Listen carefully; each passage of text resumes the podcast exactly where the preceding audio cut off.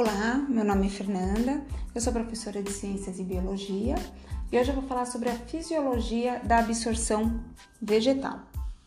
Então, quando nós falamos sobre fisiologia, nós estamos falando como é o funcionamento orgânico de todo esse ser vivo, né?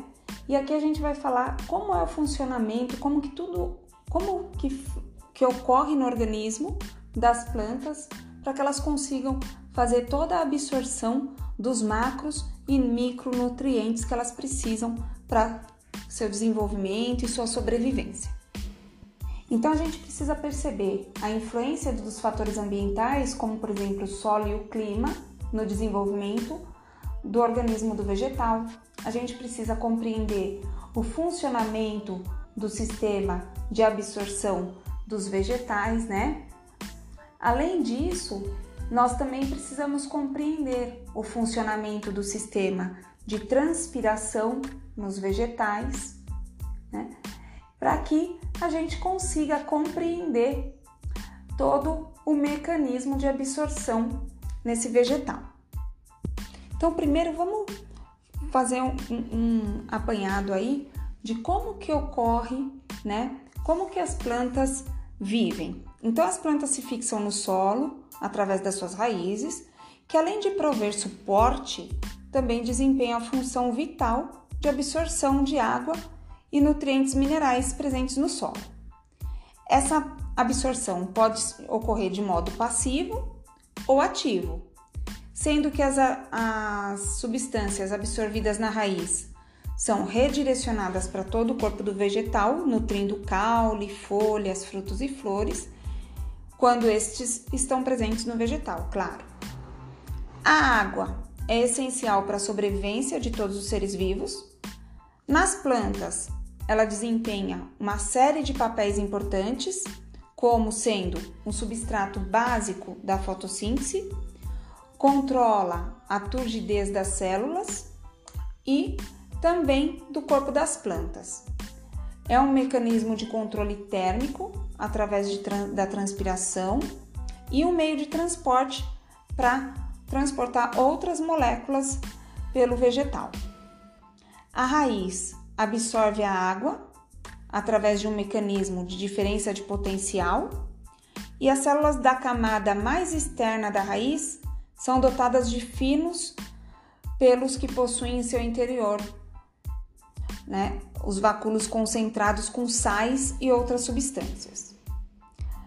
Aí, por osmose, que é um transporte passivo sem gasto de energia, a água penetra a raiz, sendo carregada através do xilema para outras partes do corpo da planta. Com a transpiração, o vegetal perde uma grande quantidade de água, criando uma pressão hídrica negativa na porção aérea que só, pode ser balanceada através de mais bombeamento de água proveniente das raízes.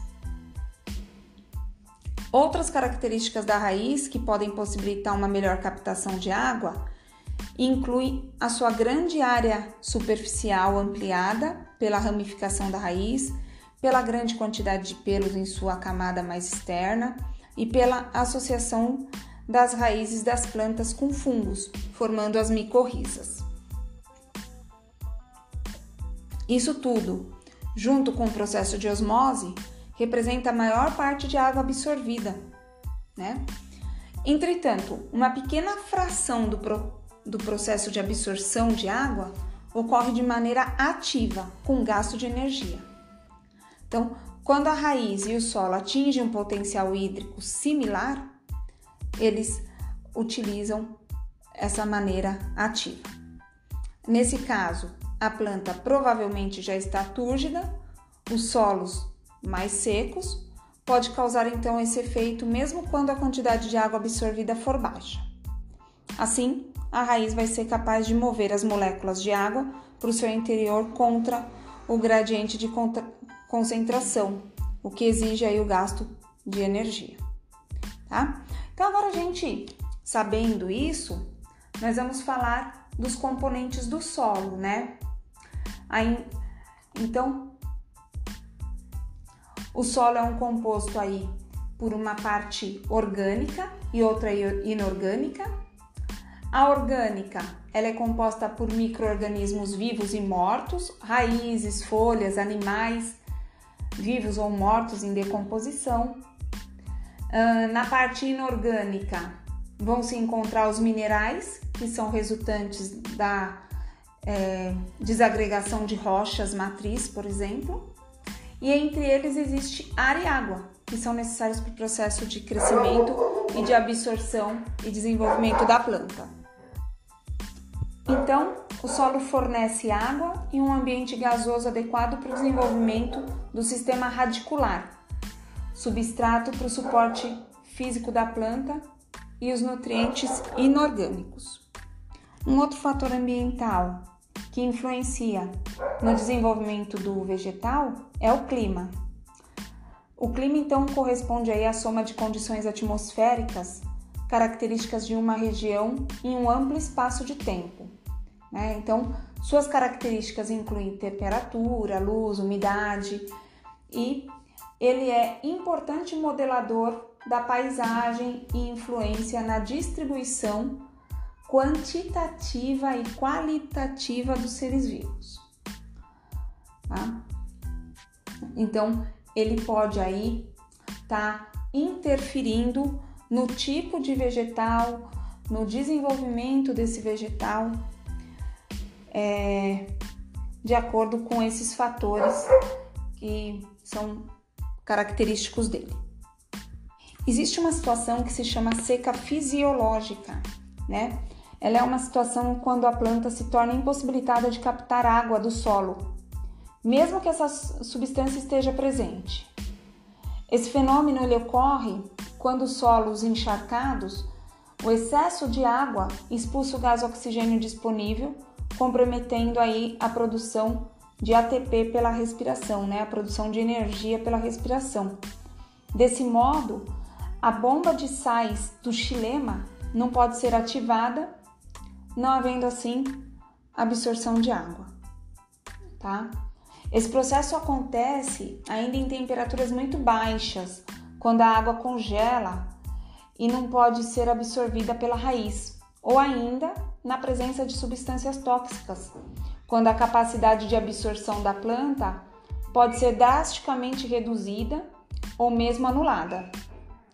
Além disso, se a solução do solo se encontrar hipertônica devido ao acúmulo de sais, a raiz também não consegue absorver a água.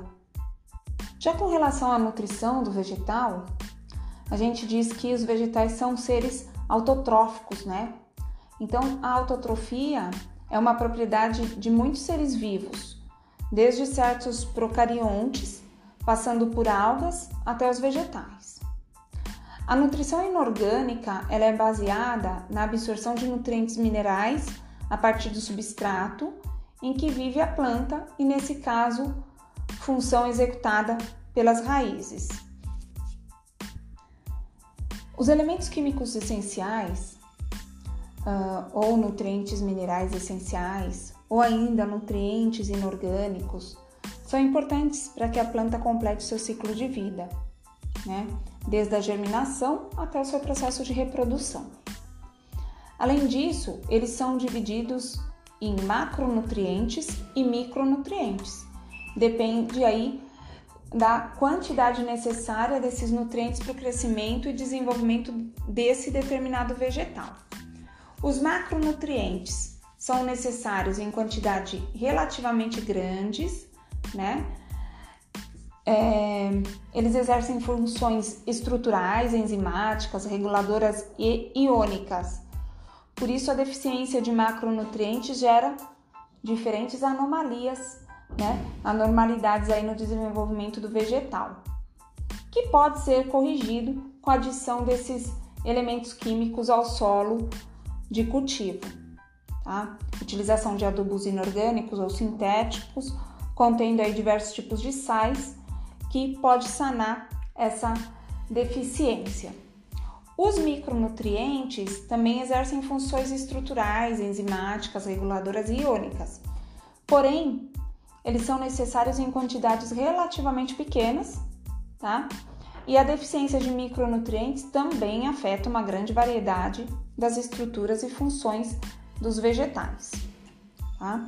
Então, tudo tem que ser mantido em equilíbrio, né?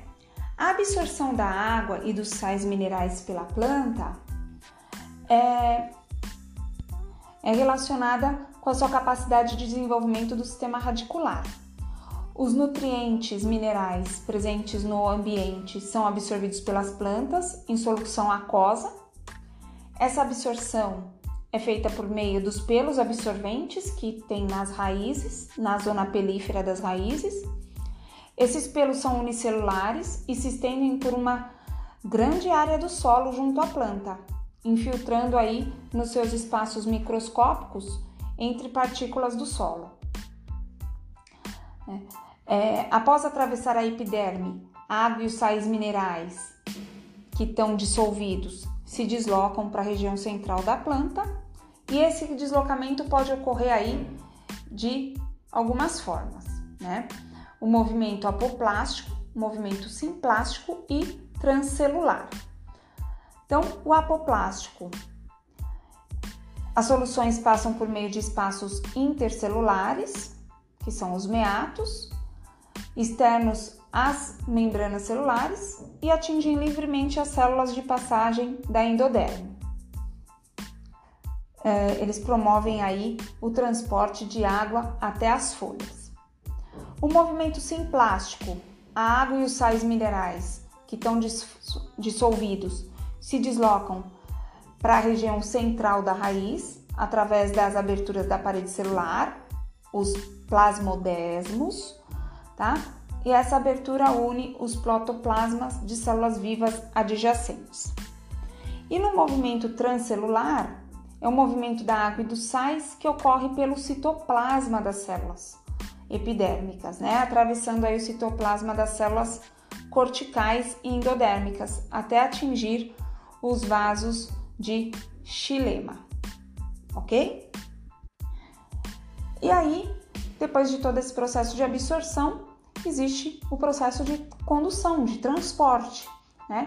E as plantas apresentam aí dois tipos de solução que são circulantes nela e transportadas por ela, que são a seiva bruta e a seiva elaborada.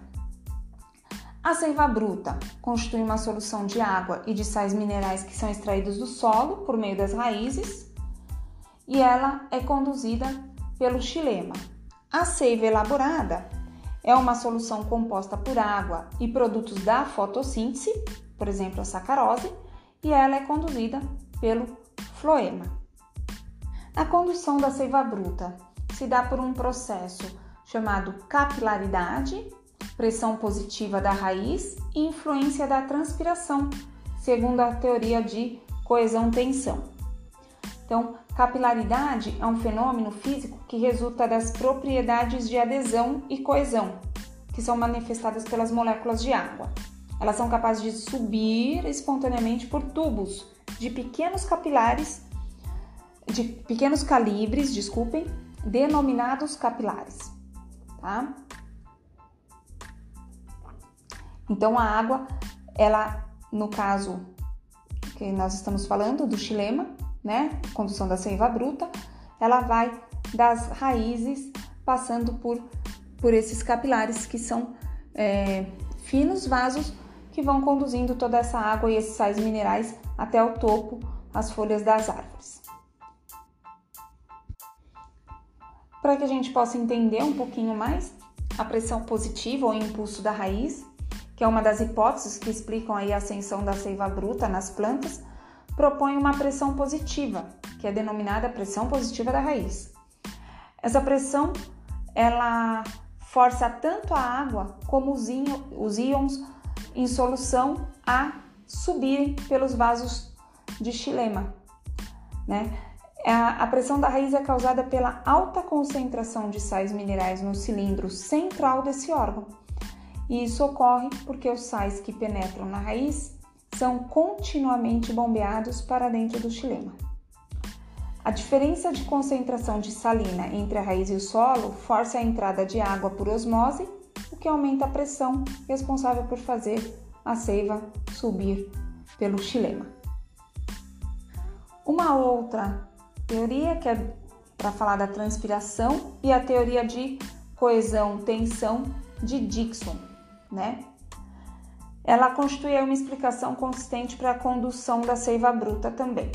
Essa teoria foi formulada por Henry Dixon e John Joly no final do século XIX. Os dois cientistas afirmaram que a seiva bruta é transportada desde a raiz até as folhas por forças geradas pela transpiração, ou seja, devido à perda de água na forma de vapor que ocorre na superfície corporal da planta. Então, é, eles dizem que a transpiração continua a retirar água dos vasos das folhas, diminuindo a pressão em seu interior, até que uma tensão foi criada.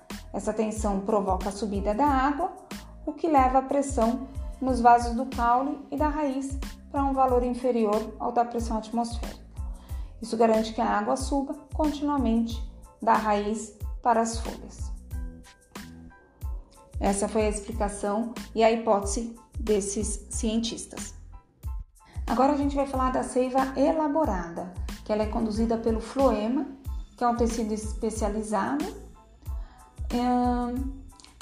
e ele é que transporta a seiva elaborada que contém sacarose, aminoácidos, lipídios, peptídeos, hormônios e até mesmo vírus. Essa seiva ela se desloca através dos vasos de floema das áreas onde ela é produzida né, que são chamadas de área de síntese, chamadas também de fontes, para as áreas de consumo, que são denominadas drenos. Né?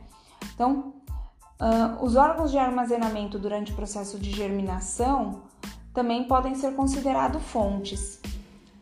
Nessas estruturas, as substâncias acumuladas no endos, endosperma ou nos cotilédones são metabolizadas e translocadas para nutrir o embrião em crescimento. Os, já os drenos, eles incluem os órgãos não fotossintéticos das plantas e os órgãos que produzem quantidade de fotoassimiladores insuficientes para o seu crescimento. Tecidos drenos podem ser encontrados em raízes tuberosas, em caules tubérculos, em colmos, né? em folhas jovens, em frutos em desenvolvimento, ou seja, em órgãos que importam carboidratos para o seu desenvolvimento normal. A condução da seiva elaborada é chamada de translocação. Ela é explicada por um modelo derivado que foi proposto em 1927 por um botânico chamado Ernst Munch e foi baseado também num processo aí de gradiente de pressão. O, o modelo proposto por, por esse cientista, né, por esse botânico, ele diz que ocorre uma alta concentração de sacarose. Esse carboidrato é bombeado ativamente para o interior das células cria, crivadas e, juntamente com outros solutos, aumenta a pressão osmótica no floema.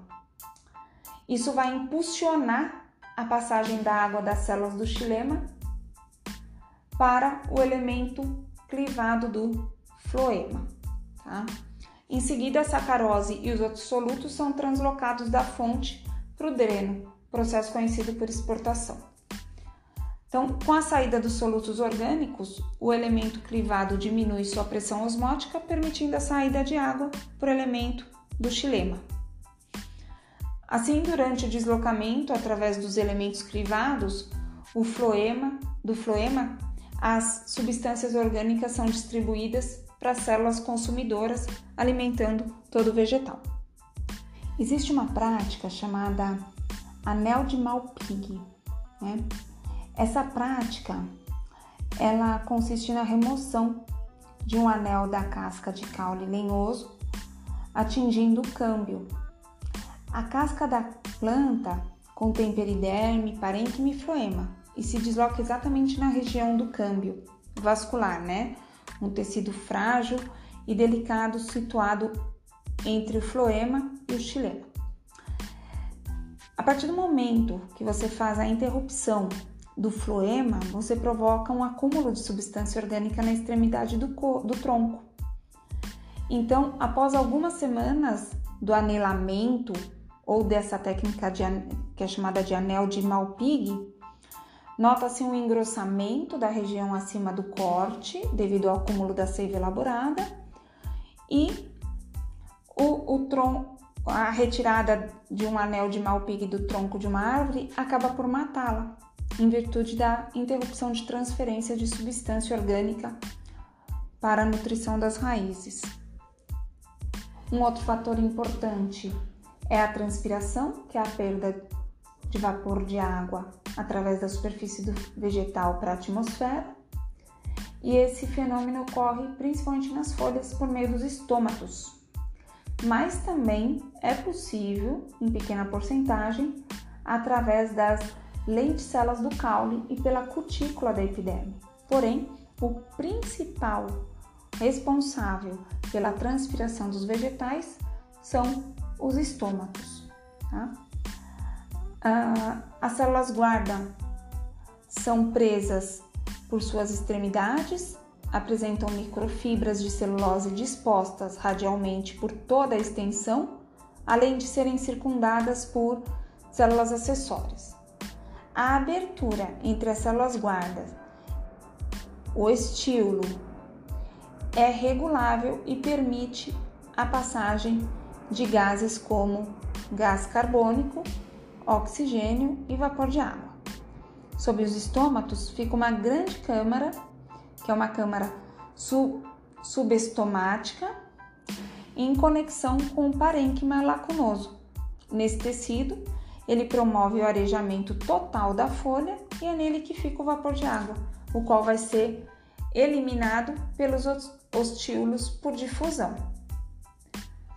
A maioria das plantas tem estômatos na epiderme inferior das folhas, mas em muitas plantas aquáticas flutuantes, como a Vitória régia, eles se localizam apenas na epiderme superior. Em plantas onde as folhas crescem verticalmente, como as gramíneas, os estômatos ocorrem nas duas faces das folhas. Tá? A, com relação à transpiração total, a difusão do vapor de água que se processa do parênquima lacunoso para as câmeras subestomáticas e posteriormente para o ambiente, passando pelos ostíolos, denomina-se transpiração estomática, tá?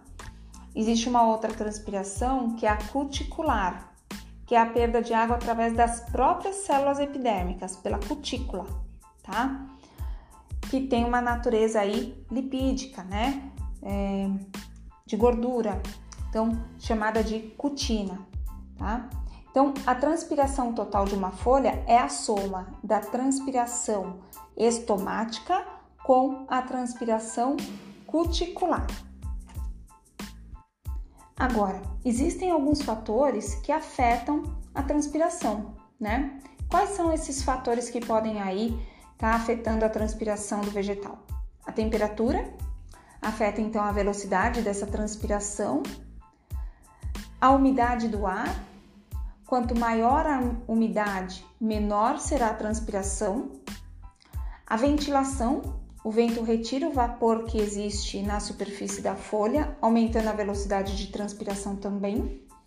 A luz é um fator que age indiretamente, tanto pela influência no aumento da temperatura quanto no grau de abertura dos estômatos. Então, em ambos os casos, ela faz aumentar a transpiração e a umidade do solo, que quanto maior a umidade, maior a absorção de água, logo maior a transpiração, né? Esses são fatores externos. Agora existem alguns fatores da própria planta, que são fatores internos. A área transpirante, superfície da planta, ela influencia de modo diretamente proporcional, ou seja, quanto maior a superfície, maior a transpiração. A espessura da cutícula, quanto mais espessa, menor a transpiração, Alguns vegetais também apresentam cera sobre a cutícula, Uh, os pelos, plantas de regiões muito ventiladas possuem frequentemente pelos. Esses pelos estabilizam a camada de ar sobre a folha, diminuindo então a transpiração. E a abertura dos estômatos. Quanto maior o grau de abertura, maior a transpiração. Quanto maior o número de estômatos, maior a transpiração. E agora, para a gente estar tá finalizando, nós vamos falar sobre os movimentos celulares envolvidos nos movimentos estomáticos. Né? Os movimentos estomáticos são fundamentais no processo de transpiração e para o sequestro aí, para a captação de gás carbônico utilizado na fotossíntese. Então consiste na abertura e fechamento estomático e devem ser a entrada e a saída de íons de potássio das células guarda. A luz é um fator de controle dos movimentos estomáticos, atuando por meio do mecanismo fotoativo. Em presença de luz, as células estomáticas realizam fotossíntese. Isso faz diminuir a concentração de gás carbônico, consequentemente, concentração de ácido carbônico e íons hidrogênio dentro delas. Desse modo, aumenta o pH e o meio se torna alcalino. Esse pH ativa a enzima é, fosforilase alcalina, que converte amido de glicose em, glico, de glicose em glicose, e o aumento de concentração nas células estomáticas eleva a pressão osmótica, que, consequentemente, essas células absorvem água das células anexas e se tornam túrgidas. Assim, acaba uh, o estilo se abrindo e aumentando a transpiração. Na ausência de iluminação, o processo de fotossíntese não se realiza, e tanto gás carbônico vindo do ar como o produzido na respiração deixa de ser utilizado. Uh, assim, diminui a pressão osmótica do, do conteúdo das células estomáticas, que perde água para as células epidérmicas vizinhas, com diminuição do, do turgor dessas células, os estilos dos estômatos se fecham diminuindo assim então a transpiração da planta. E para a gente poder fechar o assunto, recentemente descobriu-se que o hormônio vegetal denominado ABA está envolvido no fechamento dos estômatos em condições de falta de água. Em situações de estresse hídrico, o ABA induz o bombeamento de potássio para fora das células guarda, o que se torna hipotônicas. Desse modo, elas perdem água, ficam plasmolizadas, o que leva ao fechamento dos estômatos. Esse mecanismo é importante para evitar as perdas de água pela planta em situações como essa, que poderia levá-las à dissecação e à morte. Bom, espero que eu tenha conseguido ajudar vocês e até um próximo podcast.